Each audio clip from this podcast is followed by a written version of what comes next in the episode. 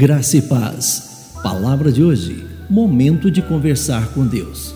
E rasgai o vosso coração e não as vossas vestes, e convertei-vos ao Senhor vosso Deus, porque ele é misericordioso e compassivo, e tardio em irar-se e grande em benignidade, e se arrepende do mal. Joel capítulo 2, versículo 13.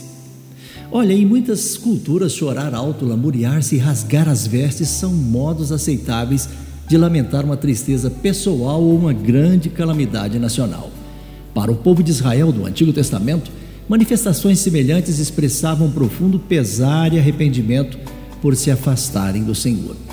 Uma demonstração exterior de arrependimento pode ser um processo poderoso quando vem do nosso coração, mas sem uma resposta interior sincera a Deus, podem ser simplesmente estar acompanhando a maré, mesmo em nossas comunidades de fé.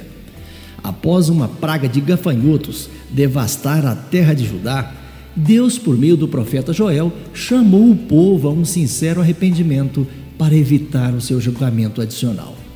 Ainda assim, agora mesmo, diz o Senhor: convertei-vos a mim de todo o vosso coração, e isso com jejuns, com choro e com pranto. É o que diz a palavra de Deus. Então Joel pediu uma reação vinda do íntimo: rasgai o vosso coração e não as vossas vestes, e convertei-vos ao Senhor. O nosso versículo em destaque.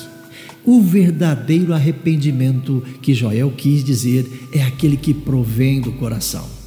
O Senhor deseja que confessemos nossos pecados a Ele e recebamos o seu perdão, para que possamos amar e servir com todo o nosso coração, alma, mente e forças. Seja o que for que você necessite contar ao Senhor, conte hoje, mas conte do fundo do coração.